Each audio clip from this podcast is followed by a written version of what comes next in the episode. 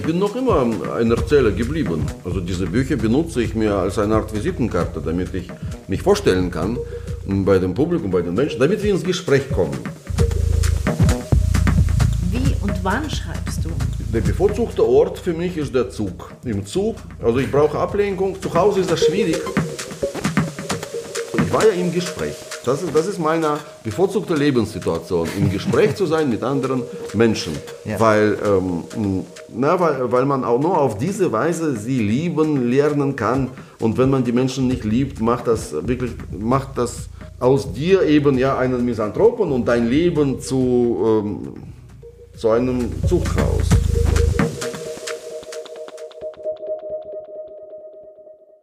Herzlich willkommen zum Berliner Zimmer, dem Literaturpodcast aus Berlin. Mein Name ist Klaus Rathje, neben mir sitzt Judith Griedel und wir begrüßen heute Wladimir Kamina, ein ungewöhnlicher Gast für uns, weil er kein klassischer Romanautor ist, sondern seine Karriere mit launigen Erzählungen bestritten hat bisher. Genau, sein erster Erzählband, der hieß Russendisco und war sofort ein Erfolg. Und ich weiß noch, wie das Buch rauskam. Es war im Jahr 2000. Bin ich das war die Zeit, als ich nach Berlin gezogen bin. Und der Erzählband Russendisco ist entstanden in einem an eine Art Lesebühne, Café Burger hieß das, die war bei mir um die Ecke und deswegen habe ich mir sofort dieses Buch gekauft, was überall stapelweise lag, denn es war ein großer Erfolg. Und es war sein erstes Buch, also er ist ja. sozusagen gleich richtig durchgestartet Von, als äh, Schriftsteller. Und dann sollten, ich weiß nicht, ich habe mal gezählt, ich bin, glaube ich, bei 18 oder 19 gelandet, genau kann ich mich nicht mehr erinnern. Also eigentlich jedes Jahr mindestens ein bis zwei Bücher. Ähm, das ist eine krasse Leistung. Vor allem, weil er sein komplettes soziales Umfeld verarbeitet hat, seine arme Mutter, die Großeltern, die Kinder, alle Nachbarn, Verwandten, Freunde, also da. Und alles spielt in Berlin. Also der perfekte Gast fürs Berliner Zimmer. Ganz genau. Und das hören wir uns jetzt mal an. Wir haben das Ritual, dass wir unserem Gast ein Geschenk machen zu Beginn. Da musst du natürlich auch durch. Äh, du kannst es mal rausnehmen und ja. die angucken. Das alles. Das alles Dann muss ja. ich wieder vom Mikro weg. Ja, das, das ertragen wir aber kurz, damit du, damit du das anschauen kannst.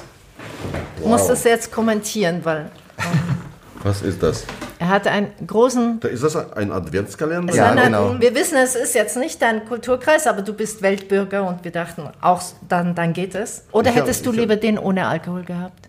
Nee, nee. Also ich habe normalerweise habe ich Alkohol ohne Adventskalender. Und das ist jetzt ein Adventskalender mit Alkohol. Ja, also in dieser Zusammensetzung hatte ich das noch nie. Mhm. Aber es geht noch Vielen weiter. der ist von Savade, der einzigen Pralinenmanufaktur Berlins. Genau.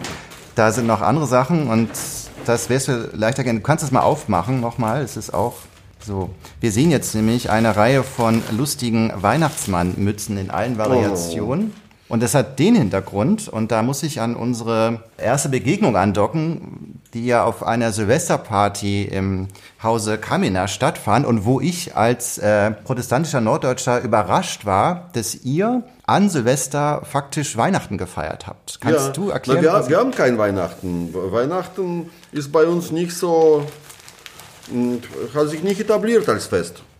Ja. Also diese, diese, vor allem diese friedliche Stimmung, dass die ganze Familie alle zusammenkommen, also Menschen, die einander vielleicht gar nicht so richtig ausstehen können, dann äh, an einem Tisch sitzen, Hähnchen halten und fette Vögel essen, die sie auch möglicherweise gar nicht mögen. Und das, das, ich weiß nicht, das kam mir wahrscheinlich zu spießig vor.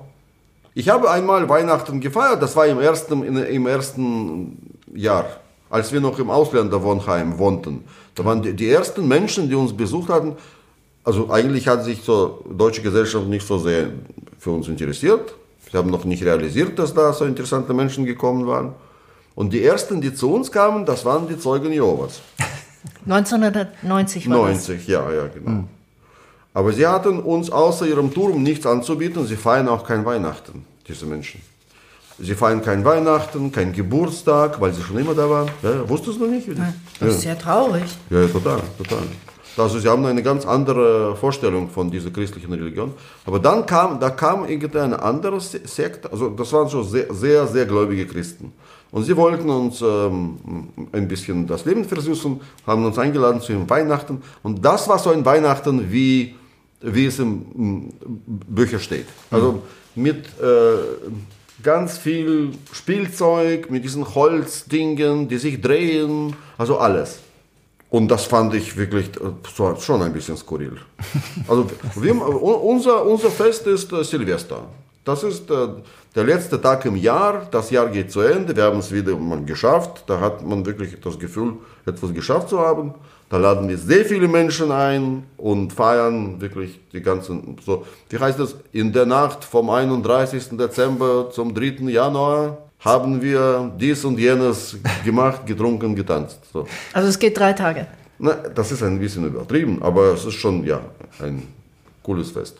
Also ich war spät am 1. Januar erst äh, wieder zu Hause. Und jedenfalls, aber du hast dort eben Geschenke an die Gäste verteilt, so was wir ja sonst am 24. Äh, ja, machen. das macht meine Frau. Ja, dass jeder ein Geschenk bekommt. Ich fand es auch überflüssig. Wir haben 30, 40 Leute. Also ich muss dann diesen Weihnachtsmann spielen, der mit dem Sack erscheint und äh, diesen Sack kann ich normalerweise gar nicht heben. Das, das Weil so viele Geschenke. Kilo, ja. Ja, und ein schönes Kostüm. Und jetzt hast du eben eine Auswahl an neuen Weihnachtsmann-Mützen, damit das du etwas ja, Abwechslung äh, ja. in die Silvesterparty reinbringen kannst. Nein, ich habe eigentlich immer ein Kind oder jemanden, der mich hilft. Also können wir gut gebrauchen, die Münzen. Genau, damals war es deine Tochter, die also als, als äh, Aushilfsweihnachtsfrau. Ja, sie wollte ganz schnell Geschenke. Okay, aber das ist ja auf jeden Fall eine, eine, eine lustige äh, Tradition. Wie ging es dann weiter 1990? Du hast dich dann ja, du bist ja in eine Wohnung gezogen dann. Na, gar nicht so weit von hier, ja, in Berlin-Prenzlauer Berg, Lüchener Straße 73. Mhm.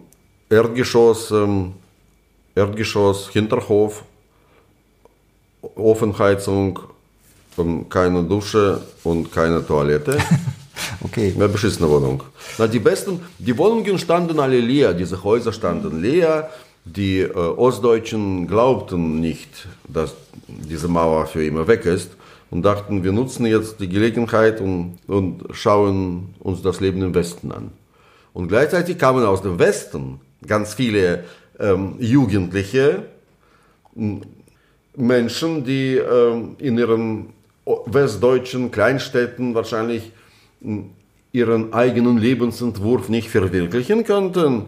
Ähm, und vielleicht wollten sie nicht Weihnachten feiern und so. Und sind alle nach Berlin, haben diese Wohnungen besetzt und daraus entstand diese ähm, Hausbesetzer-Szene. Und wir, hm, nichts ahnende Ausländer, kamen ein bisschen zu spät und waren auch nicht so äh, dreist in, in Wohnungen besetzen. Ich weiß noch, ich wollte in Kastanienallee, wollte ich äh, eine schöne Wohnung, aber da hat mich ein Punk aus Dortmund verjagt.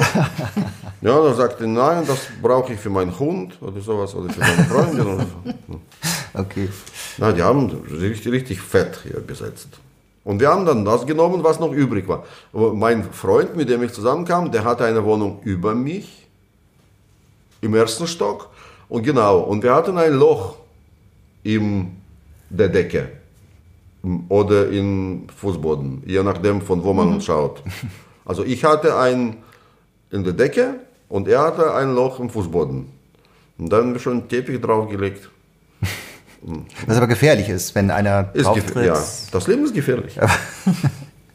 das stimmt. Okay, und äh, du bist jedenfalls irgendwann zu der ähm, zu dieser Lesebühne, äh, Reformbühne Heim und Welt gekommen? Das muss ja dann relativ bald gewesen sein, als nee, ich habe zuerst Theater gespielt. Also ich habe interessanterweise, ich habe super Karriere gemacht. ähm, ich hatte ein Theaterdiplom und mein Diplom noch aus Russland. Aus Russland. Mhm. Und russische, sowjetische Diplome wurden von der DDR anerkannt. Mhm. Auf einmal war ich ein anerkannter Theater. Äh, Toningenieur für Theater, Musik und Fernsehen und sowas. Ah, ja. ne? Und die Bundesrepublik hat uns alle übernommen, mit der DDR zusammen. Ah. Prost. Prost. Prost.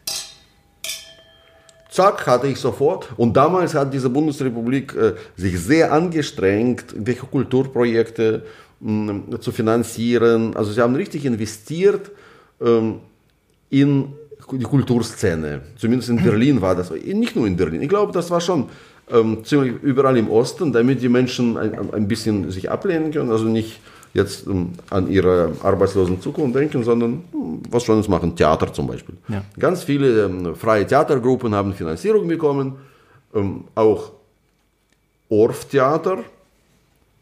m- das auch mich dann genommen hat. Off-Theater, wenn du mit Instrumenten instrumental spielst. Nein, Off-Theater heißt ja erstmal nur Ach, kein, Off-Theater. kein normales, Ich hab's- einfach ich eine hab's- freie Bühne. Nee, nicht Orff, sondern Orff von Orpheus. Ach so, Ja, Von. Orpheus. Ja. Ah, okay, nee, das war ein Bewegungstheater. Alles klar. Ja, also Ah. Film in Pantomime mit wenig Text. Aber nicht Karl Orff, Deswegen war ich okay. sogar, ich war sogar auf der Bühne. Nein. Äh, Im Stück im Maldoror, ähm, äh, Gesänge von Maldoror, von La Tromone, dem, dem armen französischen Jungen, der so früh äh, äh, aus dem Leben ausschied, ähm, spielte ich den Teufel. Das war eine Rolle ohne Text.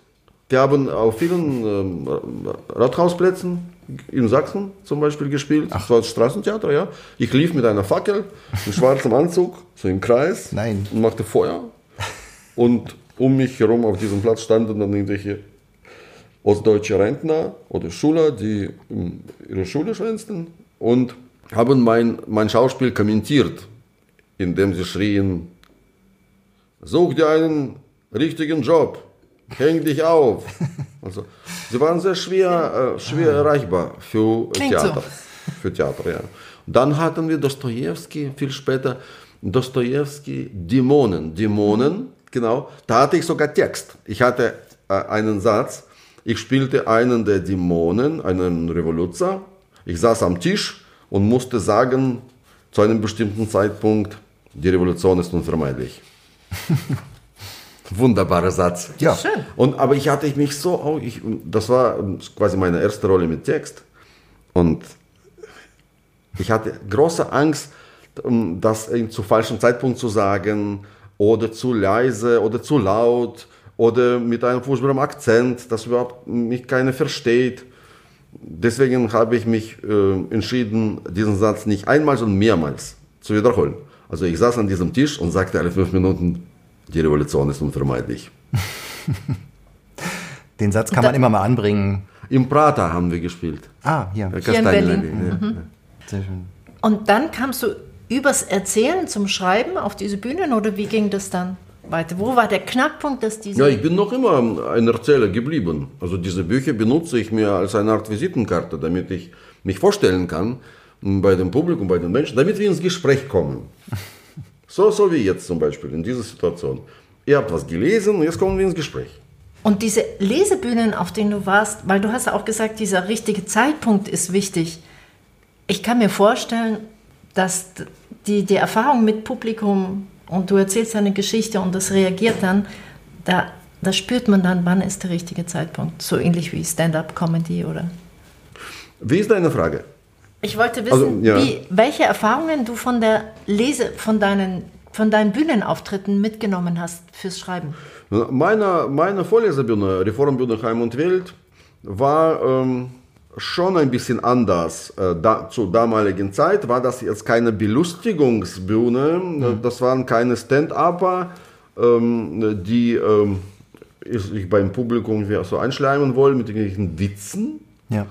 Ähm, sondern es, war, es waren sehr unterschiedliche Leute, wirklich ein zusammengeworfener Haufen, ähm, me- viele, also etliche Menschen mit einer politischen Botschaft, äh, radikale Anarchisten, ähm, auch mit einem gewichtigen Satz von Misanthropie.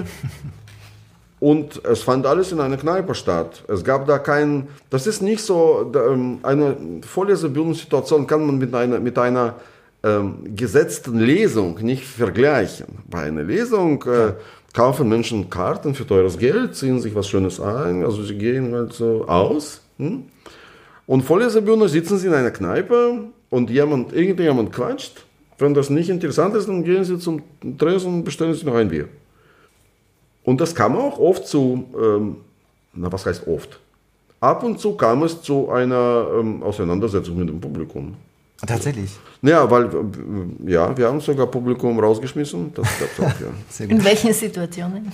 In Situ- naja, wo, ähm, wenn jemand, so ein Kollege von mir, zum Beispiel Michael Stein, war ein äh, radikaler Redner Der wäre ein wunderbarer Schriftsteller, aber er hat sich nicht die Mühe gegeben, irgendwas zu schreiben. Angeblich gibt es ein paar Texte von ihm. Äh, Ach, der ist also frei vorgetragen, immer wenn er da war, praktisch. Äh, nicht mal ja, vorgetragen kann man auch nicht sagen. Also, einfach erzählt. Er hat einfach das, die Menschen beschimpft. okay. Verarscht, beschimpft, provoziert. Also, also ganz mhm. tolle.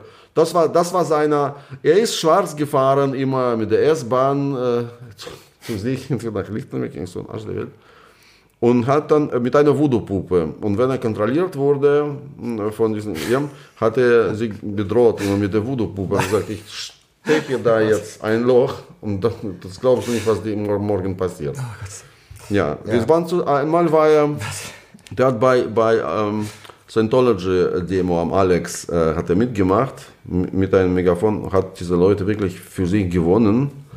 also das mit einer wirklich einer sehr heißen Rede, wo es darum ging, dass jeder Mensch in der Bundesrepublik das Recht haben soll, äh, seine Meinung frei zu äußern, ja, und äh, seinen Glauben mitzuteilen anderen Menschen. Also sie wollten ihn, glaube ich, sofort zum Häuptling da äh, wählen. Und äh, oh da, und dann langsam rutschte er in so eine ganz komische Ecke und sagte, Satan sei mit euch. Oh die Höhle äh, ist unser Paradies. Mhm. Und, und äh, irgendwann mal war das denen dann zu heiß und die haben dann ja, versucht. Dann ist er selbst bei Scientology rausgeflogen, sozusagen. Ja, ja. Und mit welcher Haltung bist du auf diesen Bühnen gewesen? Hast du auch die Leute beschimpft? Oder? Nein, nein, um Gottes Willen. Ja, man muss, man muss ähm, meine größte ähm, Herausforderung bei diesen Auftritten war, ähm, wie man mit einem Satz äh, die Menschen die Aufmerksamkeit weckt, ja. ja dass, dass sie äh, dir nicht den Rücken drehen. Weil es wird ja auch viel Alkohol getrunken bei solchen Abenden. Das ist ja so ein bisschen. Ja, ma, äh, bei manchen, ja, bei manchen nicht. Sehr unterschiedlich. Und wie, wie schafft man so einen Satz? Hm, gute Frage. Aber das ist ja die Hausform bei jeder deiner Geschichten im Grunde, dass du mit dem Anfang Interesse wecken musst. Das ist ja bis heute eine Herausforderung. Also ähm, viel Können gehört dazu, mhm. viel, äh, äh, also auch etliche Erfahrung äh, ist notwendig. Und äh, der dritte Punkt ist äh, Glück. Ähm, wie kann man das? Ja. Äh, Glück, du, du musst spüren vielleicht, wie, wie die Atmosphäre ist.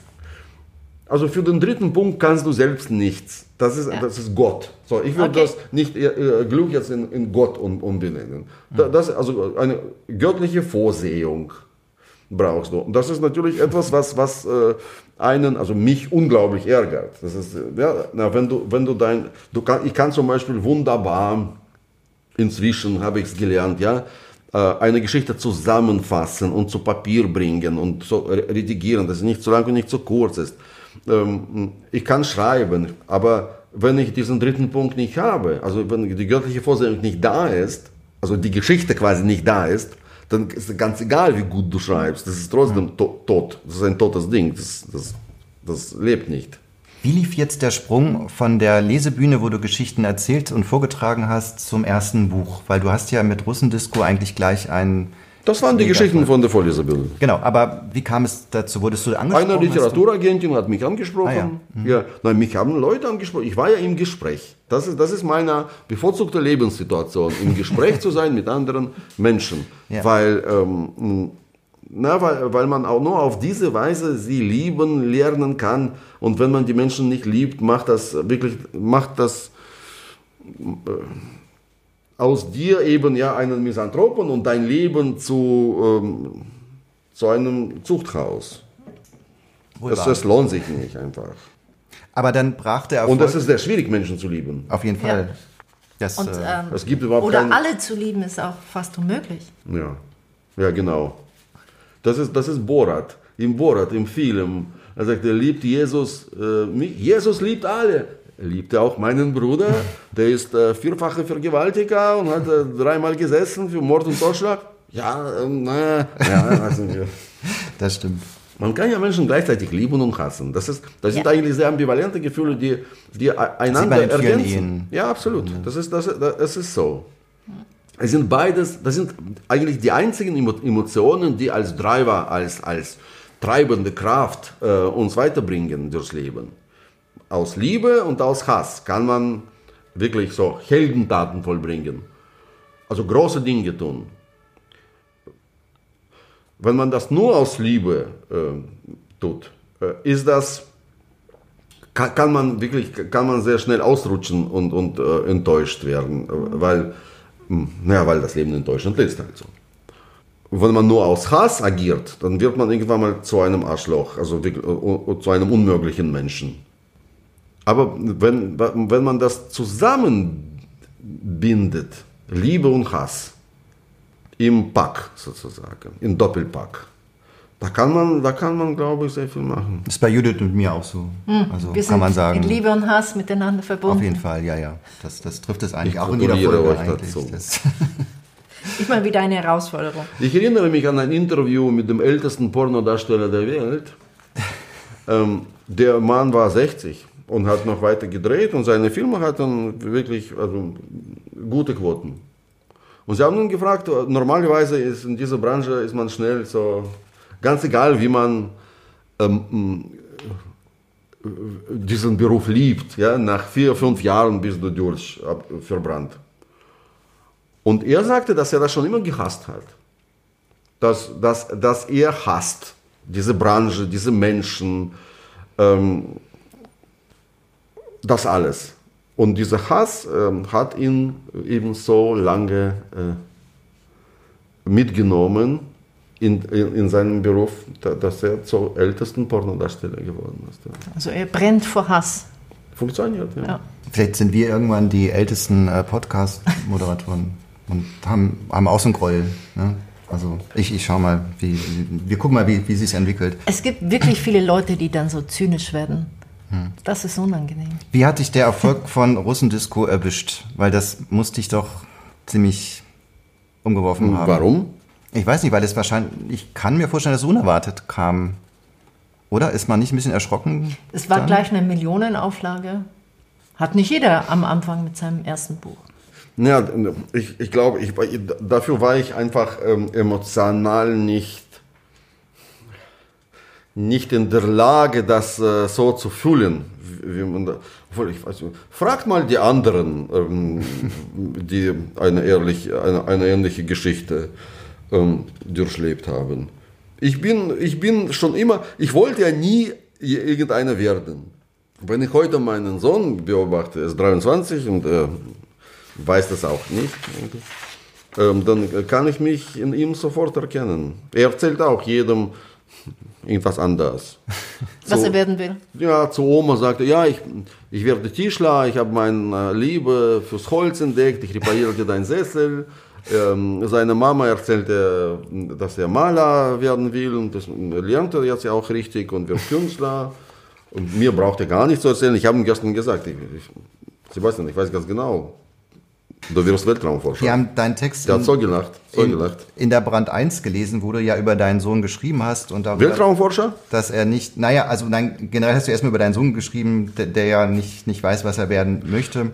Das fanden wir ja sehr lustig. Eine, eine Kolumne in der Brand 1. Ja, da, das ist eine lustige Geschichte, ja. aber äh, aus die, wenn man diese Geschichte liest, kann man denken, ja, der Junge sucht sich. Habe ich auch geschrieben, der genau. sucht sich. Aber in Wahrheit, jetzt unter uns, sucht er sich überhaupt nicht. okay. Der tut nur so, als würde er sich suchen. Als ob ihn das stört, dass da so viele Möglichkeiten Das ist ein Wurscht. Also ihr sucht lieber ihn. Ist aber er ist ein wunderbarer Junge, also er, er kann auch vieles gut. Er, er, spielt fantastisch Schach. Ich hatte gestern große Schwierigkeiten, oh. ja, Echt? Oh nein. Äh, ihn zu schlagen. Aber, das ist hart. Das ja, ist hart. Aber zu eins ist, geschafft. hat es dann mit dem Katzenvideo geklappt? Weil du hast hier ja, ja, ja, dass ja, er wochenlang ja. War, gewartet Ja, er ist, ein, er ist, ein, Künstler und ein Maler. Ich möchte jetzt äh, nicht äh, äh exakt darüber berichten, wo und was er gemalt hat, aber ihr seht viele äh, seiner Werke, wenn er durch Berlin läuft. Du beschreibst jedenfalls hier sehr schön, dass er darauf wartet, dass die Katze einen besonderen Sprung macht, den er auf Video einfangen kann, um dann auf TikTok ein Star ja, zu werden. Ja, ja Brand 1 ist ja eine ernste Wirtschaftszeitschrift. Das war ein sehr ernster Text. Und da, da habe ich versucht, ähm, diese, diese Situation auf dem Arbeitsmarkt ja. äh, ähm, ähm etwas hm, bunt und lustig äh, zu beschreiben. Ja. Dass, dass diese Arbeitsgeber-Arbeitnehmer-Situation ähm, äh, jetzt sich auflöst. und welche Möglichkeiten es gibt. Und eine ist eben mit Katzenvideos reich zu werden. Das ist auf jeden Fall ein Stück Lebenshilfe, den du den Lesern und Leserinnen mitgegeben hast. Das, das muss man sagen. Das machen auch viele. Ja. Ja, ja, also ich denke, mein halber Freundeskreis lebt von sowas. Es, es gibt 100 neue Berufe. Ja. Schickt dir auch immer Katzenvideos. Genau, absolut, absolut. Das freut mich immer sehr. Also meine Mutter macht das auch inzwischen. Die Katze ist allerdings natürlich ähm, gut. Also ähm, äh, der Kater, Fjodor Dostojewski, ähm, der bei Sebastian wohnt, ist genauso alt wie mein Sohn. Und äh, sieht. Das ist alt für einen Kater. 23, ja, ja. Ja. Siam-Kater, sieht super fit aus. Also, das ist äh, eine Ausnahme hier so. Aber er ist, lebt auch nicht ewig. Deswegen wäre ein äh, langlebigeres Tier, so, so, ein Alliga- so ein Krokodil zum Beispiel. Ja, Schildkröte, alle Papagei. Wir haben gerade gelesen über, ähm, äh, über den deutschen Krokodil, den die Russen ähm, gestohlen haben im Berliner Zoo, ähm, na, als Reportat Reportation äh, mitgenommen, äh, 45 nach dem Krieg. Der war dann in Moskau. Das, ähm, jetzt haben, haben die, ähm, äh, irgendwelche ru- russische Kollegen ähm, aufgrund der Tatsache, dass äh, die Russen in Cherson den ganzen Zoo jetzt leergeräumt hatten, es ging um einen Waschbär und einen Esel, aber in Wahrheit hat sich jetzt herausgestellt, sie haben alles. Sie haben zehn Waschbären und also alles, was da war, haben sie mitgenommen und jetzt ist das im, im Krima Zoo auf der Krim. Das hat der Chef von, von einem Zoo, hat das andere Zoo leergeräumt. Und da haben sie geschrieben, so, dass es ja, dass es oft so im Krieg passiert.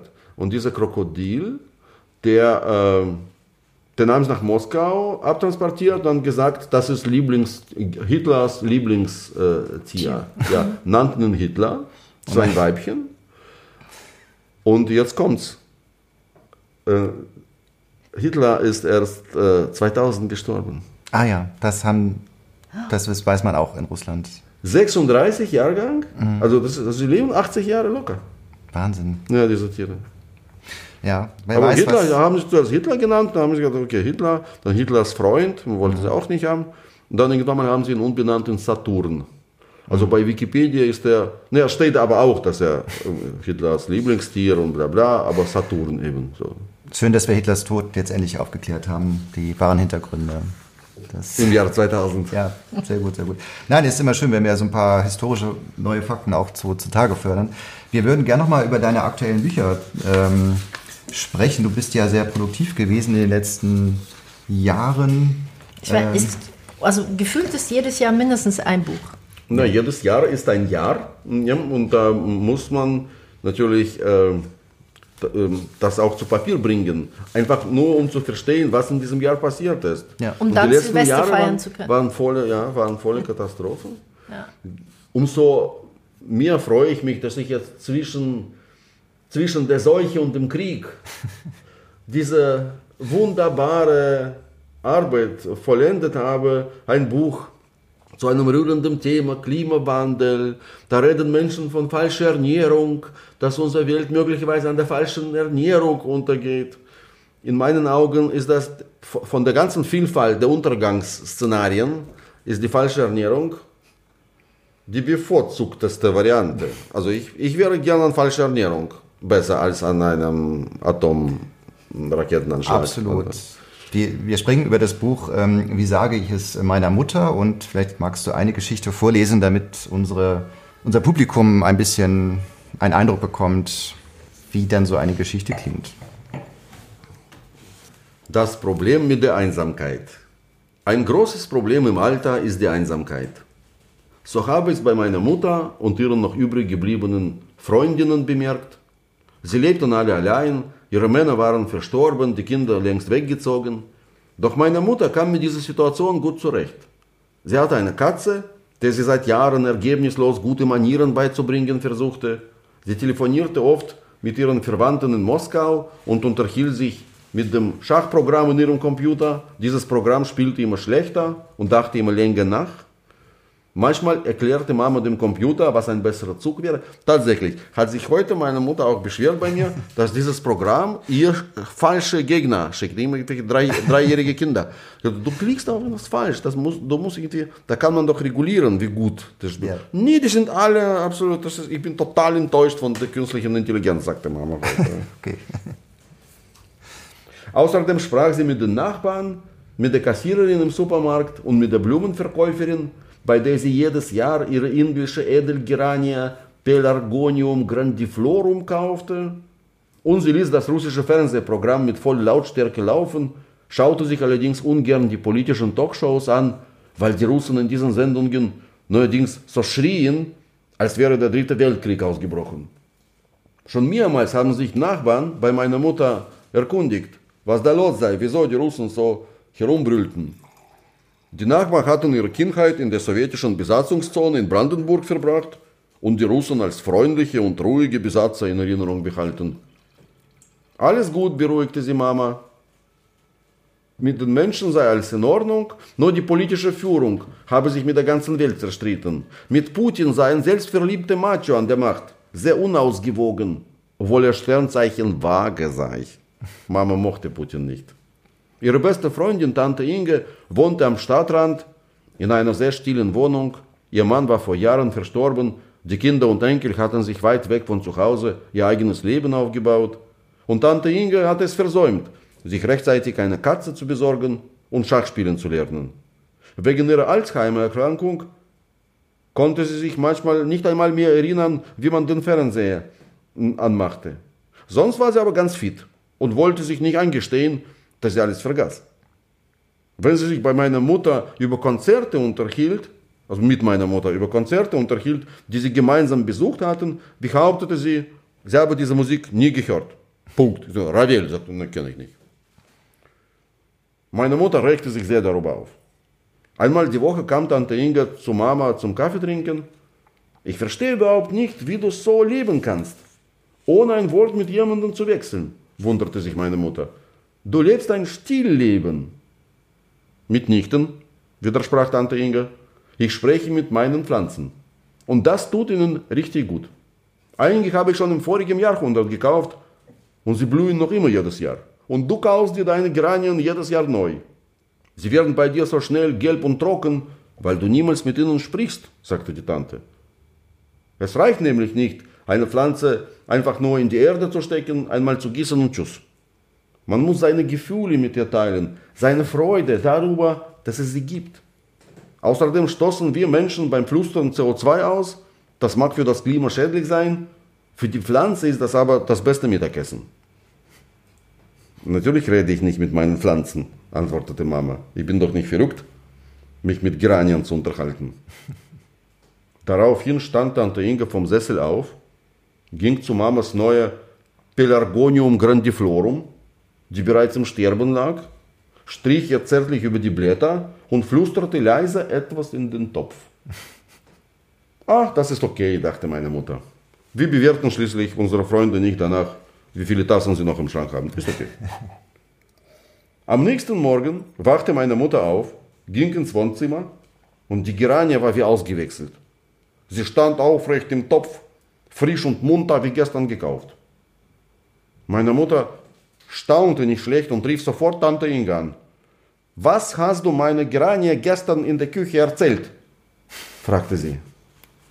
Was für eine Geranie? Die Tante tat so, als würde sie sich an nichts erinnern. Du hast gestern bei mir erzählt. Man solle mit seinen Pflanzen reden und seine Gefühle und so weiter, sein CO2 zu teilen. Dann hast du ihr irgendetwas erzählt und jetzt ist sie wie neu. Erzähl mir das doch bitte auch. Tut mir leid, ich weiß überhaupt nicht, wovon du redest, sagte Tante Inga. Ich habe kein Wort mit deiner Gerania gesprochen. Und so blieb das Geraniengespräch ein Geheimnis. Jedes Mal, wenn Tante Inga Mama besuchte und sie zusammen in der Küche saßen, stellte Mama die Pflanze für alle Fälle mitten auf den Tisch. Doch Tante Inga hat nie wieder mit ihr geredet. Sehr schön. Die Schrift wird jedes Jahr kleiner. Das merke ich jetzt natürlich bei dieser Beleuchtung im Buch. Ich glaube, sie wollen Papier sparen einfach. Deswegen. Ja, ich fand an dem Buch ähm, so beeindruckend so viele Bilder, die dann bei mir entstanden sind. Zum Beispiel, wie erkennt man eine Tanzschule im Osten? Ähm, an den erleuchteten Fenstern nach 22 Uhr. Ähm, ja, überall sind diese Tanzschulen. Ja. ja. Merkwürdig, finde ich. Warum sie ausgerechnet tanzen jetzt? Andererseits, was sollen sie noch tun? Ja, ja ist ein bisschen altmodisch. Ja. Tanzen. Also Tanzschule, nicht tanzen, Tanzschule. Nein? Das war ja nicht mal, also die, die, diese letzte, in welchem Buch habe ich das bloß geschrieben? Hm, hm, ich glaube auch, ne, doch, ja, ja, im, im, im letzten Buch. Das ist ja. aber nicht Osten, das ist Westen. Ist es nicht Westen? Diese Bachstadt, wo ähm, die Familie von ah, Johann Sebastian Bach, Bach ist, ist, Osten.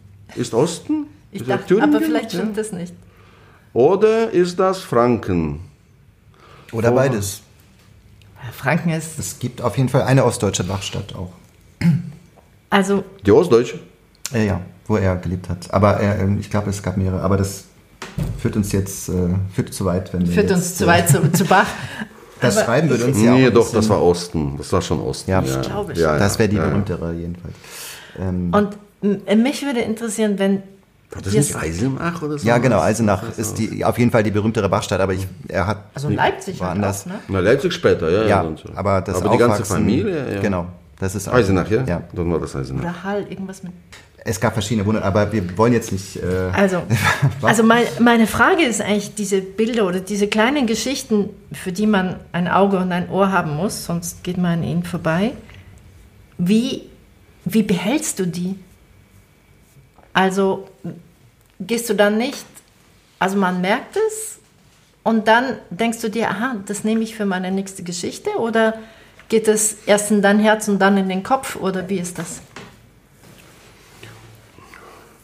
Naja, wie ich schon das beschrieben habe zu Beginn unseres Gesprächs, das, das ist ein anstrengender Prozess und anstrengend ist vor allem, dass du eben diesen Prozess nicht kontrollieren kannst, nicht hundertprozentig. Das ist wie Pilze sammeln. Also, es gibt Menschen, die das sehr gut können und weniger gut können. Es gibt Menschen, die mh, hm, sich in ein Pilz hineinversetzen, zum Beispiel, und denken, ja, ich würde, wenn ich ein Pilz wäre, unter diesem Baum wachsen. Normalerweise sind dann Pilze ganz woanders. Also Birkenpilze sind nie unter einer Birke, sondern irgendwo am, ja, neben dem Mülltonne am ähm, Wegesrand, immer nicht da, wo man sie vermutet.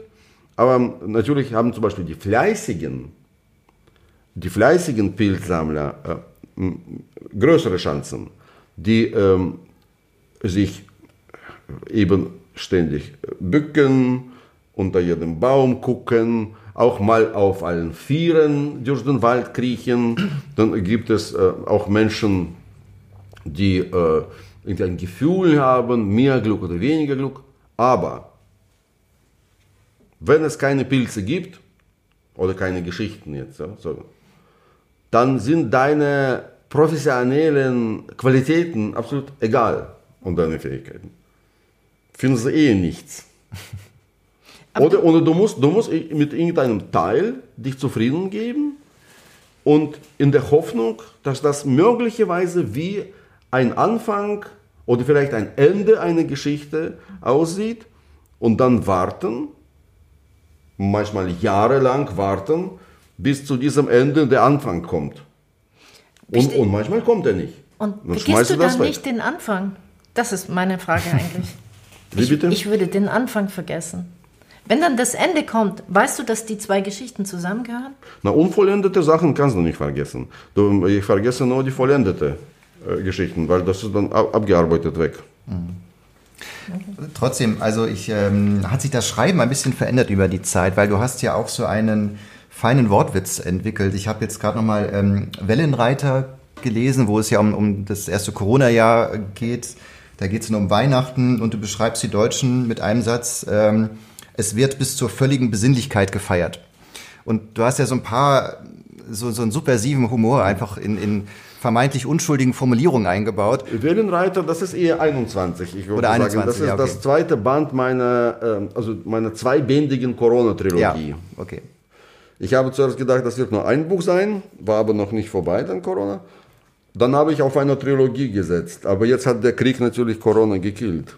Das kann man so sagen, ja. Wird das auch Gegenstand nochmal von einem Buch oder bist du? Ja, aber ich merke gerade, ähm, ich, ich, ich merke jetzt gerade, dass ähm, ähm, das Krieg ganz anders sich entwickelt als äh, Pandemie, als solche. Die Seuche, ähm, es gab äh, also diese, dieses Unvorbereitetsein, also ein Schrecken, ähm, neue Lebensumstände, diese starke ähm, Wendung und, und, und dann na, die Erlösung. Also irgendwie haben sich alle damit irgendwann mal abgefunden, oder die meisten zumindest, haben sich gewöhnt an die Seuche und jetzt so kein, kein Thema. Und, und bei dem Krieg äh, lief das ähnlich, eigentlich so am Anfang. Das war auch unvorbereitet, kam aus heiterem Himmel, niemand hat äh, das wirklich im, im Ernst glauben können. Äh, dann wurde es immer sch- schlimmer, immer schlimmer und inzwischen ist das so, so alltäglich. Also du, du, auch wenn du, wenn ich die Nachrichten lese, das ist dann na, schon Top Ten, aber äh, unter Wetten das mit Gottschalk und ich weiß nicht, so neben Wendler und Laura irgendwo da, so in der Mitte. Klimakonferenz ist sowieso wichtiger. Du wurdest ja seltsamerweise jetzt selbst öfter mal ähm, bei Nachrichten als vermeintlicher Experte eingeladen und solltest Das ist doch sozusagen. gut. Ich, ich würde äh, mir wünschen, dass ich öfter eingeladen werde als Experte. Oder besser ich als äh, irgendein äh, Kriegshetzer, keine Ahnung. Oder, oder umgekehrt, äh, der Verharmloser. Also die Menschen mh, hier, mein Gefühl, verstehen überhaupt nicht, was Sache ist. Und da, darauf wollte ich hinaus. Ich glaube nämlich, dass dieser Krieg ähm, eine Art äh, Vorspiel ist für, für etwas viel Schlimmeres, zumindest für meine Landsleute, für etwas viel Schlimmeres als, als Krieg, ob man das äh, sich vorstellen kann überhaupt. Also na- natürlich ist, äh, naja, das ist überhaupt jetzt ist das sehr schwierig, über das Leid äh, der Russen zu reden, weil sie werden nicht gebombt. Die Ukrainer sterben, werden gebombt, ihre Häuser werden zerbombt, äh, mh, sie verlieren alles und äh, äh, müssen äh, flüchten. Ähm, Russland wird nicht gebombt. Aber Russland hat sich mit diesem Krieg in eine solche Lage gesetzt, aus der sie, ähm, aus der das Land gar, äh, überhaupt nicht heil rauskommen kann. Ukraine kann heil rauskommen aus diesem Krieg und das wird wahrscheinlich geschehen. Über kurz oder lang werden sie irgendwelche Gebiete zurückerobern, ob jetzt alle oder fast alle. Sie werden mit der Hilfe von der ganzen Welt ihre Wirtschaft wieder aufbauen und weiter leben, wahrscheinlich in der EU und irgendwann mal in der NATO als normales europäisches Land. Und Russland hat sich dermaßen stark jetzt äh, gekippt, also eine solche harte Landung äh, erlebt, dass da eigentlich überhaupt nichts übrig gibt. Also ich, ich verstehe nicht, wie das, äh, was passieren soll, damit es irgendwie diesen Kriegszustand überlebt. Und ich stehe jetzt mitten in einem Buch, Mensch. Das ist so, das ist, das ist eine wirklich eine, selbst für mich eine zu große Aufgabe. Und was denken die Russen jetzt über, über den Krieg? Jetzt im Moment so? Also wir sprechen von November, Na, die. Russen sind eine Verallgemeinerung. Also äh, ähm, ähm, jeder denkt natürlich was anderes, aber ähm, so äh, es ist eine schwierige Situation. Schau, ähm, da, ähm, also sie haben sich viel zu doll auf, auf ihre Führung verlassen und wollten, wie alle normalen Menschen, äh, wollten die Russen so wenig Politik in ihrem Leben haben, wie es nur geht.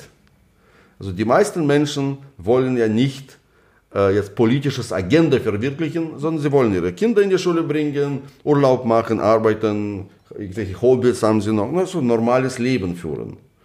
Ähm, die Tatsache, dass es die Politik gibt, ja, okay, dann, dann akzeptieren Sie, dann gehen Sie hier, weiß nicht, einmal in vier Jahren dann mal wählen. Die meisten wählen immer das Gleiche, ähm, ganz egal, wie die Person jetzt ist, so. Russen haben diese, diese ähm, Politik aus Tradition nicht, eigentlich gar keine Politik. Eine Gruppe von, von arg unqualifizierten Menschen ja, hat sich äh, diese Macht eben usurpiert, ähm, hat sofort einen mündlichen Vertrag mit der Bevölkerung geschlossen. Ihr schaut nicht, was wir machen, wir schauen nicht, was ihr macht. Bereichert euch, macht da, was ihr wollt, wir sind ein kapitalistisches Land also, und wir machen das auch. Aber jetzt als hier, als Machtelite-Chef. Und dann ist etwas passiert. Hm. Der Chef hat äh, einen Riesenfehler gemacht, ist quasi in die Scheiße getreten. Was machst du als Land? Da, weil irgendwie, klar, natürlich, also er ist ein ähm, wer sagte das? War das nicht Churchill? Sagte, ja, das ist, nee, nee, ein amerikanischer Präsident sagte, über wen, weiß ich nicht mehr. Das ist ein Schurke, aber das ist unser Schurke. Okay. das ist ja, das ist ja noch, ja. noch immer dein Land. Also, du, äh, also musst du natürlich dann irgendwie mittragen, das, was der, ähm, also, du musst das Land und auch diesen blöden Chef, egal ob du ihn magst oder nicht magst, ähm, er ist immerhin der Chef deines Landes und er ist mit dem Land zusammengewachsen. Also wenn er jetzt auf die Schnauze fällt in diesem Krieg, dann fällt das ganze Land auf die Schnauze. Wie heißt das? Reportra äh, Reportationen und äh, so weiter. Dann gehen alle Tiere aus Moskau Zoo nach Kiew. Ja. So wird es wahrscheinlich kommen, ja. Oder wir waren ja bei der Politik vorhin auch und dann können wir gut zum Lügenspiel, Lügenspiel kommen. Genau was Judith immer so toll erklärt. Also das Lügenspiel geht so, du erzählst uns drei Anekdoten, zwei davon sind wahr und eine ist gelogen und wir versuchen stellvertretend für unsere Zuhörerinnen und Zuhörer ja. herauszufinden durch investigatives Fragen und ein kleiner Wettbewerb zwischen uns, äh, wo ist die Lügengeschichte? Wobei, also ich werde die Lügengeschichte natürlich aufdecken. Judith hält sich da ein kleiner seit, Wettbewerb seit zwischen uns, egal. zurück, weil sie das nicht so ja, also naja, aber wir schauen einfach mal, wie es Gut. läuft. Genau. Soll ich beginnen? Ja, ja sehr, sehr gerne. Gern, sehr gerne. Meine erste Geschichte heißt Die Niere. Die Niere? Ja. Okay. Eine Freundin von mir, ähm, die aus Weißrussland kam nach Berlin, auch mit einer Partisanenausstellung übrigens. Da, da gab es hier in Berlin äh, so eine Ausstellung über weißrussische Partisanen aus dem Zweiten Weltkrieg. Und, und sie hat diese Ausstellung vorbereitet, ist dann hier geblieben in Deutschland. Und sie hatte einen Großvater tatsächlich, der ein, ein äh, Partisane war. Äh, der kämpfte in den weißrussischen Wäldern gegen Nazis, kam in Gefangenschaft, in so ein KZ. Und da haben ihm die Deutschen eine Niere entfernt. Das war damals nichts Besonderes, also, also für irgendwelche Experimente. Na, wahrscheinlich brauchten sie eine Niere, ganz normal. Wo nimmst du die Niere? Im KZ kannst du bei einem Gefangenen eine Niere entfernen. Dann kam er zurück mit einer Niere eben. Nach, nach Ende des Krieges kam er in ein sowjetisches KZ, weil alle, die in der Gefangenschaft waren, äh, waren irgendwie schon Verräter.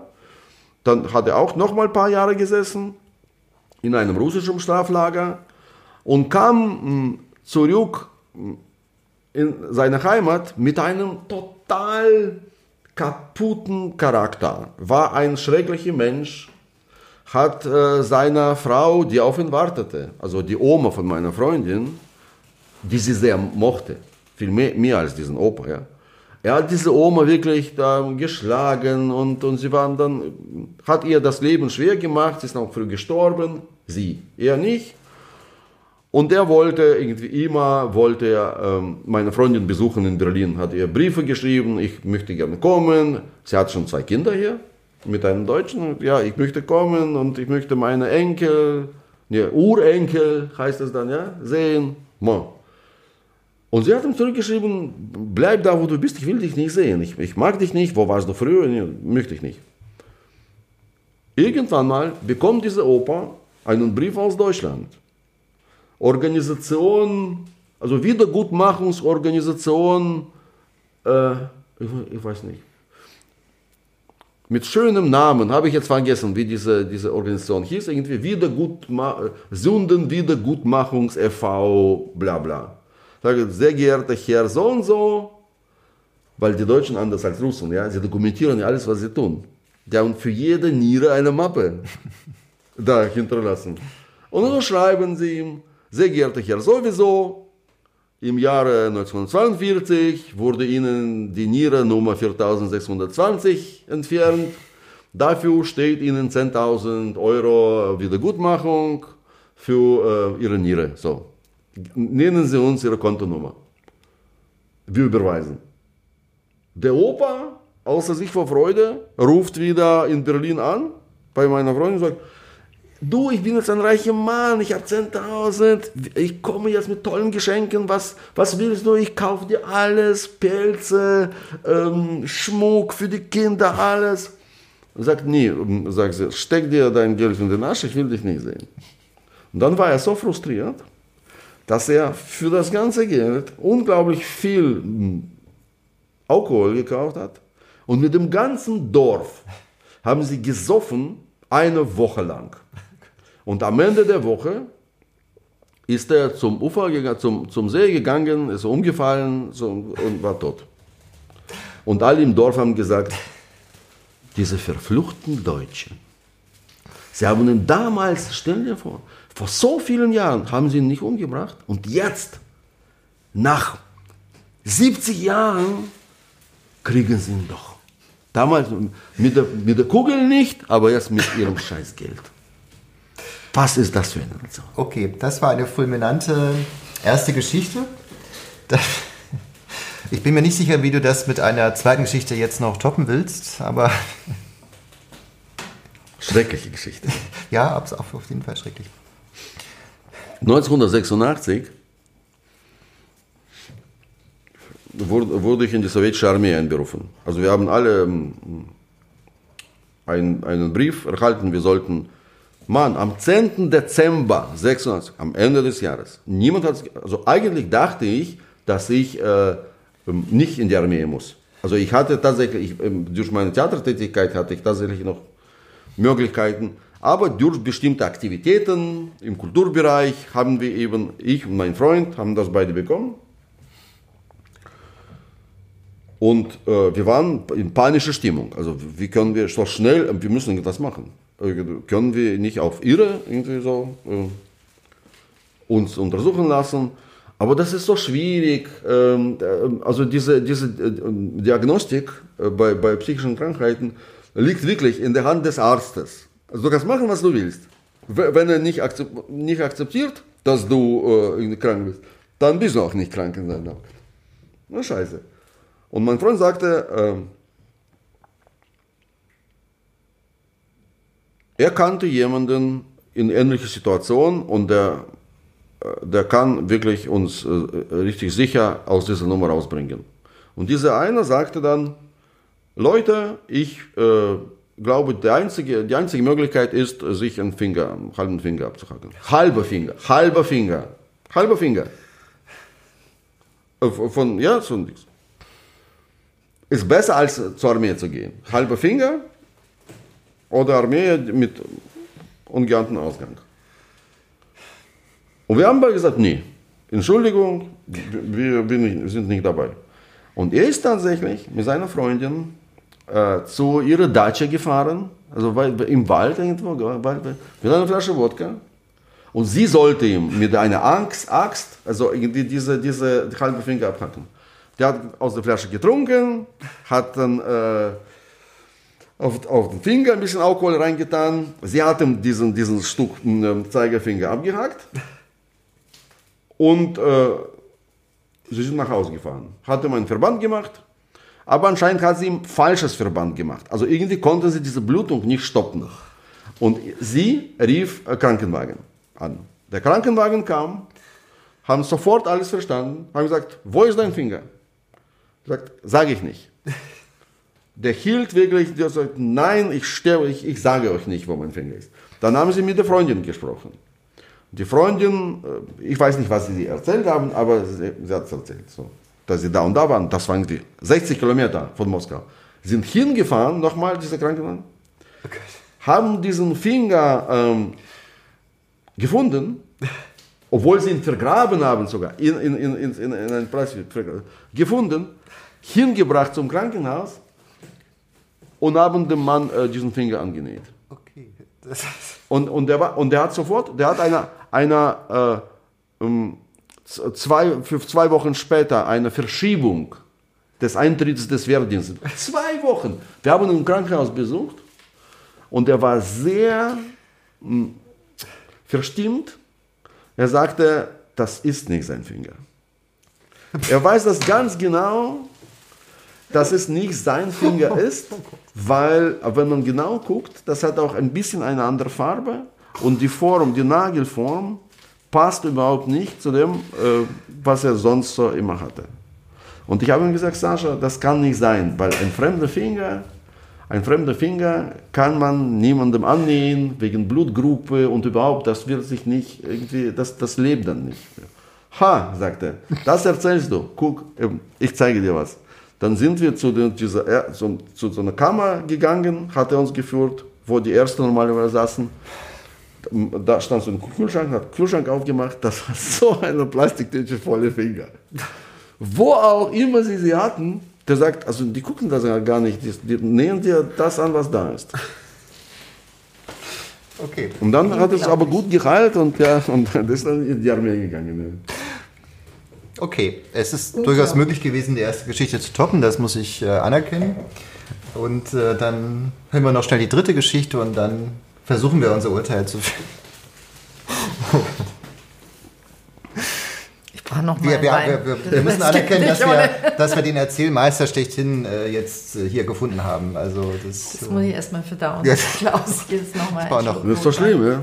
Ja, wir, wir trinken schlimm. hier Rotwein, das müssen wir dem Publikum schlimm. sagen, weil das äh, ohne Alkohol wahrscheinlich gar nicht auszuhalten ist, diese blutigen Geschichten zu hören. Aber naja, aber Leute, ich bitte euch. Das ist doch. Äh, äh, Prost.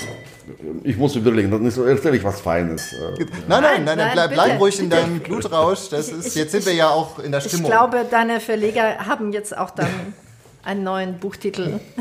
Mhm. Ah, eine super Geschichte. Ähm, mein Onkel, also der, der, der Bruder, nee, wie heißt das? Ähm, der Bruder meines, äh, meines äh, Großvaters. Großonkel. Großonkel. Mhm. Mein Großonkel war in Odessa. Die kommen alle aus Odessa. Und äh, ja, es gibt, es gibt solche Menschen, die, ähm, die irgendwie ihre Stadt so mögen, dass sie auf gar keinen Fall da wegziehen wollen. Ähm, und äh, als die Deutschen kamen dann im Krieg, ja, ganz nah an Odessa, ähm, hat er überlegt, soll er raus äh, aus der Stadt oder nicht, evakuiert werden oder nicht evakuiert werden. Er ist zum Parteikomitee gegangen, zum städtischen Parteikomitee. Und hat sie gefragt, sagen Sie, äh, wird Odessa eigentlich den Deutschen überlassen? Und sie haben gesagt, nein. 100 Prozent. Wir geben dir hundertprozentige Sicherheit, Odessa wird den Deutschen nie überlassen. Und dann passierte das, was eben passieren musste in solchen Situationen. Natürlich sind sie dann alle abgehauen, die sowjetische Armee. Die Deutschen kamen, haben alle Juden zuerst in so einem äh, Knast, in ehemaligen Knast äh, zusammengesteckt. Und dann, äh, nach und nach, sollten sie vernichtet werden. Also irgendwann mal stand mein äh, Großonkel in so einer Schlange von Menschen, äh, die zu, naja, zu einem Erschießungsort eigentlich so anstanden. Äh, neben dieser Schlange, so irgendwie fünf Meter parallel zu ihr, verlief eine andere Schlange von den Ukrainern, die ihre Sachen, ähm, also sie sollten sich ausziehen bis auf Unterwäsche und, und diese Sachen auf so einen Berg werfen. Und die Ukrainer konnten das nehmen. Und sie standen auch in einer Schlange bei diesem Berg, haben sich die Sachen angeguckt von den Juden. Und zwischen beiden Schlangen standen deutsche Soldaten mit Hunden. alle 30 Meter oder 40 Meter. Und mein Großonkel stand in dieser Schlange und hat überlegt, hm, eigentlich habe ich überhaupt keine Lust zu sterben. Und auch gar nicht schon mit so einer blöden Schlange. So. Ich, äh, ich gehe einfach rüber. Und ich gucke, was passiert. Und kann ja, ja, so, was kann schon passieren, wenn sie mich jetzt, äh, dass, dass mich die Ukraine verpfeifen und die Deutschen erschießen, tun sie ja eher sowieso. Und ich mache das, wenn ich am weitesten von diesem Soldaten bin. Und dann hat er überlegt, warum eigentlich? Das ist ja absurd. Ich gehe direkt vor die Nase des Soldaten. Weil äh, 30 Meter ist keine Distanz. Also entweder er sieht mich oder er sieht mich nicht. Und er ist vor der Nase des Soldaten auf die andere Seite gewechselt. Der Soldat hat geguckt, hat ihn gesehen, hat nichts gesagt. Der Hund hat nie gebellt. Die Ukrainer haben das mit Verständnis aufgenommen. Die anderen Juden haben ihm nicht gefolgt. Ich dachte, wow, mutiger Mann. Und ist in dieser anderen Schlange, hat irgendwelche Sachen genommen und bei einer ukrainischen Frau im Keller ähm, den Rest dieser äh, Kriegszeit überstanden. Und äh, mochte diese Geschichte unglaublich. Also der, der, das war so seine Geschichte. Das hat er immer erzählt auf Ja, Familienfesten ja, ja, und okay. Ja. Das, das quasi, wo, wo, worauf es im Leben ankommt, gute Menschen zu treffen.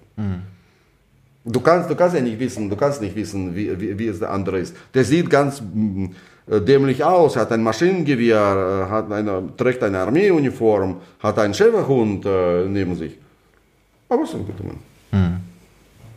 Das ist ja fast eine schöne Geschichte, auch wenn es Jo. in einer schrecklichen Zeit spielt, Jo, ja. verglichen mit den ähm, Anderen. Ich, ich versuche jetzt, mal, ich versuch jetzt mal zusammenzufassen.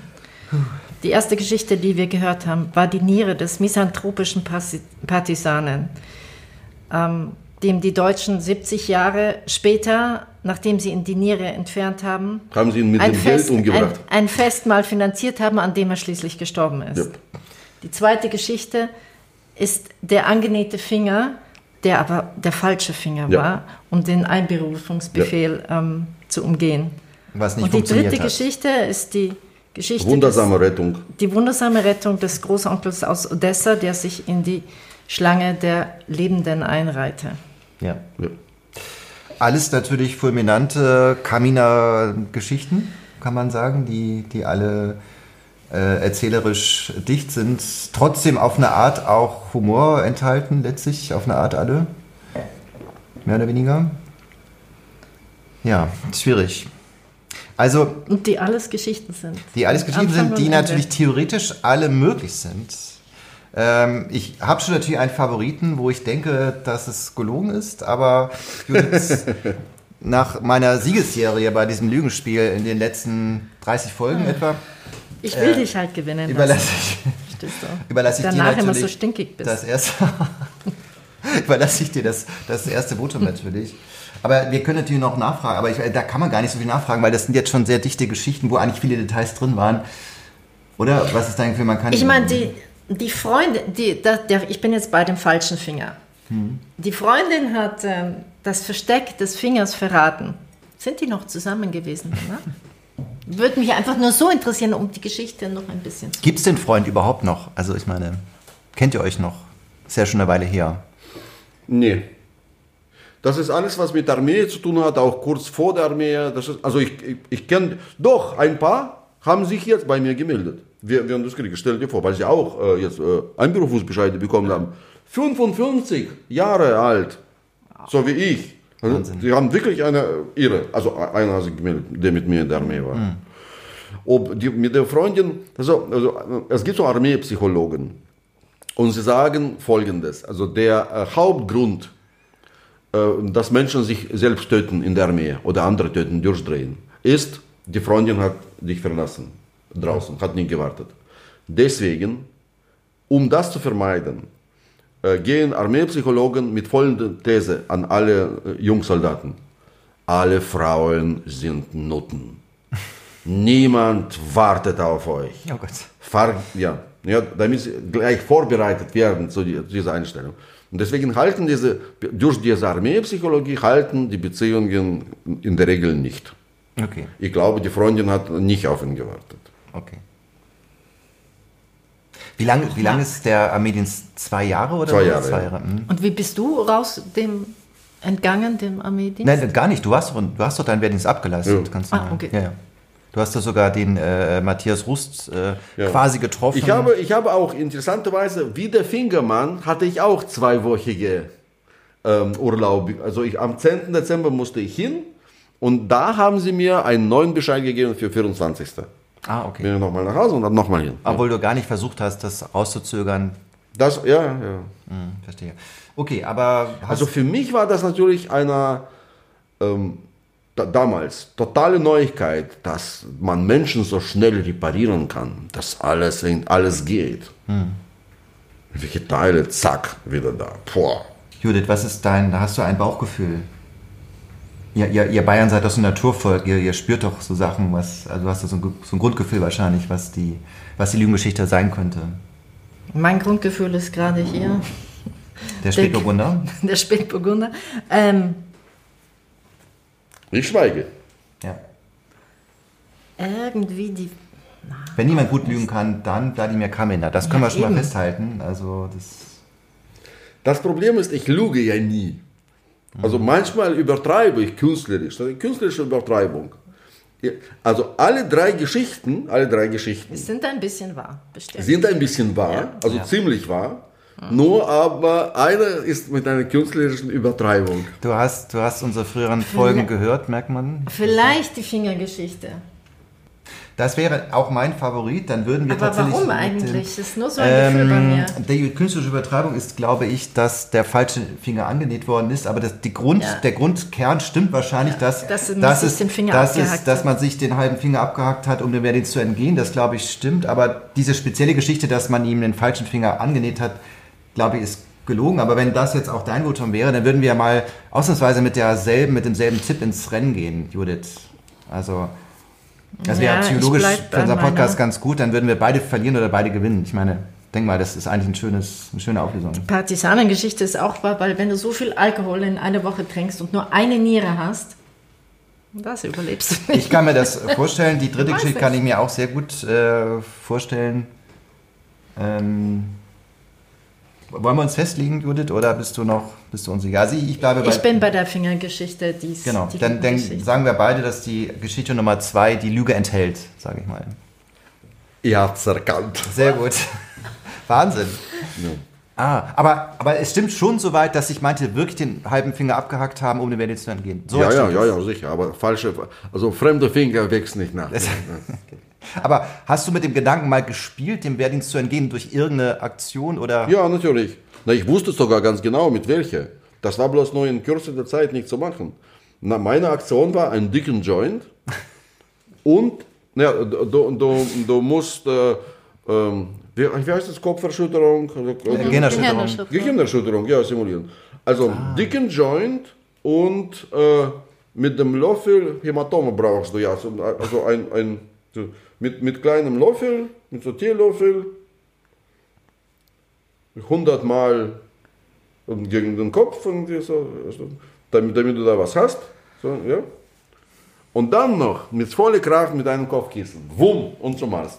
Und dann hatten sie so ein Gerät, das diese Benebelung quasi äh, auf dem Bildschirm zeigte. Und die hat man wirklich nach den ganzen Aktionen mit dem Kissen und sonst wie, Ja, das, das, ja. da würde das Gerät Ja, positiv ausschlagen sozusagen. Na, bei uns war also gerade ähm, also 99 Prozent der Menschen haben sich keine Finger abgehackt, sondern haben auch Psycho gemacht. Also es gab zwei, drei Diagnosen, ähm, die, ähm, die eben eine Befreiung von der Armee bescherten. Allerdings durftest du dann auch nicht gebären und nicht Auto fahren und etliches nicht.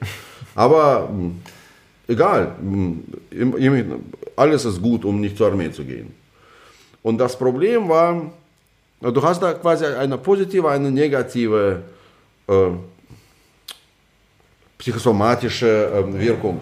Du kannst ähm, bei einer, bei einer negativen äh, Psychosomatik äh, musst du quasi beweisen, dass du etwas nicht tust.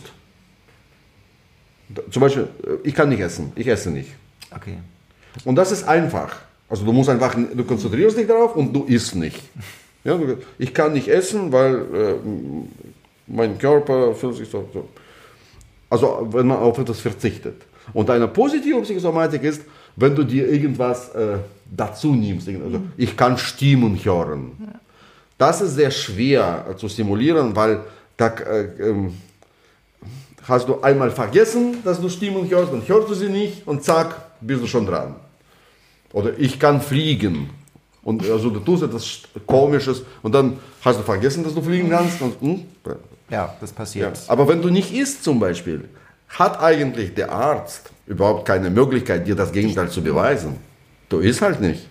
Ja. Das ist viel schlauer. Es ist auch praktische Lebenshilfe Ist besser. für, ja, ist besser. für die aktuelle Zeit. Wir haben noch eine literarische Frage. Du hast ja nun sehr viele ganz tolle Kurzgeschichten geschrieben. Äh, wie viele Verleger haben dich bedrängt, auch mal einen Roman zu schreiben, was ja so die klassische Form ist in, in, im deutschsprachigen Raum? Nie, nie einer. Ach. Nee. Aber hast du mal drüber nachgedacht oder ist das gar nicht interessant für dich? Na, aus, aus meinem Verständnis da sind schon Romane dabei. Onkel Vanya kommt zum Beispiel, das ist, so, das ist mein Joyce, mein Ulysses. Äh, ein, ein Spaziergang, da gehen wir mit dem Onkel vom Bahnhof, vom Hauptbahnhof zum Mauerpark, glaube ich, ja. Weil er kam um 4, 4 Uhr nachts, also wir haben keinen Taxen bekommen. Durch alle diese Veteranen, Invaliden, Straßen, an diesen Friedhöfen und Kirchen vorbei. Er war noch nie im Ausland und er erzählt mir mh, seine Geschichte, also die Geschichte des 20. Jahrhunderts und ich erzähle ihm meine. So, und das ist, das ist quasi tatsächlich ein ganzes Jahrhundert äh, und äh, zwischen zwei Buchdeckeln. Das ist eine durchgehende Geschichte. Da fliegen ab und zu mal auch Menschen im Weltraum und passiert sehr viel, aber eigentlich ist das ein, ein Spaziergang. Und, und wir kommen da, äh, zum Sonnenaufgang im Mauerpark an mit seinem komischen äh, Koffer ohne Räder. Okay. Oder zum Beispiel da, dieses Buch. Tolstois Bart und Tschechows Schuhe. Das ist ein, also das ein, ein Kreis aus sechs Autoren, die eigentlich gar nicht wirklich was miteinander zu tun haben. Aber ich bildete mir ein, ich finde diese, diese Verbindung. äh, Verbindung. Streift Da ihr durch sitzen wir russische 910, Nabokov mit den Eltern, reiche russische Familie im Urlaub am Strand von Nizza. Der erlebt, der beschreibt das auch sehr ausgiebig, seine erste Erektion, also erste Liebe zu, zu einem kleinen Mädchen dort. Also. Und sein Papa liest Zeitung, russische Zeitung und sagt, Tolstoi ist tot, es wird einen Krieg geben, wir müssen sofort nach Russland zurück. Und dann beginnt es mit Tolstoi eigentlich. Also, also das, das Buch beginnt eigentlich mit Tolstoi und endet mit Nabokov. Also es endet mit dem Anfang. So. Das ist auch eine, ähm, ja, ähm, ein, ein Roman. Mir gefällt das Wort Roman schon, ja. ja. Okay. Vielleicht noch die letzte Frage, weil wir müssen zum Ende kommen. Weil wir schauen auch gerne immer den Schriftstellern beim Schreiben zu. Wie und wann schreibst du? Na, die, der bevorzugte Ort für mich ist der Zug. Im Zug, also ich brauche Ablenkung. Zu Hause ist das schwierig, weil ich, äh, na, wie viele andere natürlich auch, leide an diese äh, paar, äh, na, wie, wie, wie heißt das? Äh, pa- Jetzt habe ich, jetzt hab ich zu viel Wein getrunken. Das Familienleben meinst du? nein, nein, Die nicht Familie. Waschmaschine ne. ausräumen, äh, Geschirrspüler. Der Alltag, die Ehe. Ne, diese Angst vor Deadline, also diese, Ah, dieses, äh, Prokrastination. Pro Prokrastination, ja. Vergessen Sie An das Wort Prokrastination. Ja. Und Prokrastination sagt dir immer, schau mal, schau mal im, im Internet, schau auf Facebook. Hast du schon auf Facebook? Ja, habe ich vor zwei Minuten. Schau noch mal, vielleicht hat da jemand was geschrieben. Guck, guck aus dem Fenster. Siehst du diesen Vogel? Das ist sehr interessant. Hm. Möchtest du Tee trinken? Nein, möchte ich nicht. Aber Tee jetzt so schon. So, so, zeitmäßig wäre das. Es ist, es ist unglaublich so. Und im Zug, ähm, also ohne Internet noch besser, also du hast Geht kein sowieso Tee, nicht. Also ja, das so. hat man jetzt oft. in Neben so dir sitzen die schreiende Kinder, junge Eltern, die total überfordert sind. Äh, das ist super, aber du musst quasi dich konzentrieren. Das ist der ideale Fall. Aber jetzt, wo ich nicht weiß, wie gesagt, weil ich ja meinen Job nicht 100% kontrollieren kann, ich weiß jetzt nicht, wie ich mein neues Buch mit dem tollen Titel Frühstück am Rande der Apokalypse Sehr schön. Ähm, wie, wie es weitergehen soll. Also ich, ich ahne ein bisschen schon, klar, das ist natürlich so Weihnachtsmärkte und Fußball in Katar, ähm, Beschüsse der Atom, des Atomkraftwerkes, alles gleichzeitig. Das ist eine sehr skurrile ähm, Realität, ja, die sich äh, so zusammenstellt aus diesen Puzzles. Aber wie, mit welchen Worten ich diese Situation zusammenfasse, ist nicht da. Und ich habe jetzt durch die äh, Streckensperrung Berlin-Hannover so viele Umleitungen gefahren, so viel Zug gefahren, für nichts. Einfach nur Radio gehört. Sechs Stunden am Tag. Von Chemnitz nach Detmold. Stellt euch vor. Ja. Das sind Traumstrecken der Deutschen Bahn auf jeden Fall. Ich habe noch eine Frage, nachdem du ja nun deine Ehefrau, Omas Tanten und deine Kinder ständig in deinen Geschichten auftauchen lässt. Ähm, wie viele Familienmitglieder verklagen dich eigentlich inzwischen, weil sie doch nicht zufrieden sind mit den Niemand. Intim niemand? Niemand, nein, nein, sie haben das erkannt inzwischen, dass ähm, diese Geschichten sie selbst als Personen auch aufwerten. Du bist ein Mensch und dann bist du auch Literatur noch. Okay, ah, Verewigt. Jetzt habe ich ein, noch ein, ein ganz neues Problem. Die Freunde, meine Kinder, äh, können lesen. ja, Sie lesen Bücher, interessant. ja, kommen dann mit Ansprüchen, das, konnte ist falsch und ahnen, das ist das falsch. Ja, ja, so so, so. Aber bis jetzt äh, haben wir alles erfolgreich gelöst. Sehr gut. Wollen, haben sich schon Leute gemeldet, die in die Geschichten rein wollen? Also, die dich. Nee, Das nicht, okay. hm, also nicht, dass ich wüsste. Okay. Sebastian, also mein Sohn kam zu mir und sagte, sag mal, das geht doch gar nicht, du hast nicht mal die Namen geändert. Ich habe von, von seinen Freunden äh, erzählt. Er hat mir erzählt, dass seine Freunde, alle mh, auch ein bisschen mit solchen Lebensvorstellungen wie er, haben eine Band gegründet mit dem schmissigen Namen Schnaps und haben so ein Lied gemacht, äh, aber das Lied kannte ich nicht. Der hat es mir nie gezeigt. Also habe ich mir erlaubt, selbst ein Lied zu dichten, weil ich mag sehr diese schlechten Gedichte zu schreiben. So. Also habe ich mir also einen Punk-Song geschrieben, wie ich mir einen Punk-Song so vorstelle. Ich halte es nicht mehr aus, schmeiß mich hier raus, ich halte es nicht mehr aus. Und dann habe ich das in das Buch gepackt, glaube ich, Rotkäppchen raucht auf dem Balkon. Stellt euch vor, diese Jungs lesen das Buch, kommen zu Sebastian, zu meinem Sohn und sagen, was soll das? Wir haben das Lied nie gesungen. Äh, Das, die Band haben schon längst aufgelöst. Mein Sohn kommt zu mir und sagte, Mensch, Namen ändern, so die simpelste Sache, einfach nur Namen ändern. Warum? Ja, ja, sagte ich, aber guck, dein Freund, ich habe so komische Namen, also auf so einen Namen kann, muss man ja erst kommen überhaupt so. Oh, oh je, dachte ich auch, wird Ärger geben. Und die Band haben schon längst aufgelöst. Was machen diese Jungs? Sie verklagen mich nicht. Sie gründen die Band neu Und und spielen das Lied. Und schicken mir das Video von McPom vom Festival, wo sie auf der Bühne stehen und sch- ich halte nicht mehr aus, lass mich hier raus. Also er hat richtig als Refrain das genommen. Also er hat so, so die Strophen geschrieben, was ihm passiert mit der Freundin, mit dem Studium, ähm, äh, auf Urlaub. Und als Refrain hat er mein ich halte nicht mehr aus. Super. großartig. Also, du beeinflusst die Realität jetzt schon. Wir beeinflussen uns gegenseitig. Wir beeinflussen uns gegenseitig, die Realität und ich. Ich finde das ein schönes Schlusswort. Das Ja. können wir als solches gelten lassen. Dann.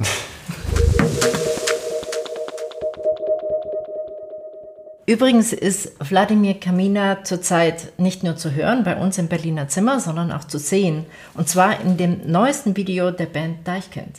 In dem Song Geradeaus hat er eine minimale Rolle, wo er nämlich ganz launig mit dem Fernglas in die Luft schaut. Und warum er das tut, das erschließt sich, wenn man das Video anschaut. Wir wollen es gar nicht so genau verraten. Und aufmerksam, sehr aufmerksam allerdings unseren Podcast gehört hat. Das sowieso, das, das, das sollte man ja immer tun. Übrigens sind wir immer erreichbar über unseren Instagram-Account oder über die Facebook-Seite zum Berliner Zimmer Podcast für Lobkritik, Gästewünsche, was auch immer. Bisschen Lebenshilfe für Judith, keine Ahnung, was euch so auf der Seele brennt. Und dann sagen wir mal, bis zum nächsten Mal.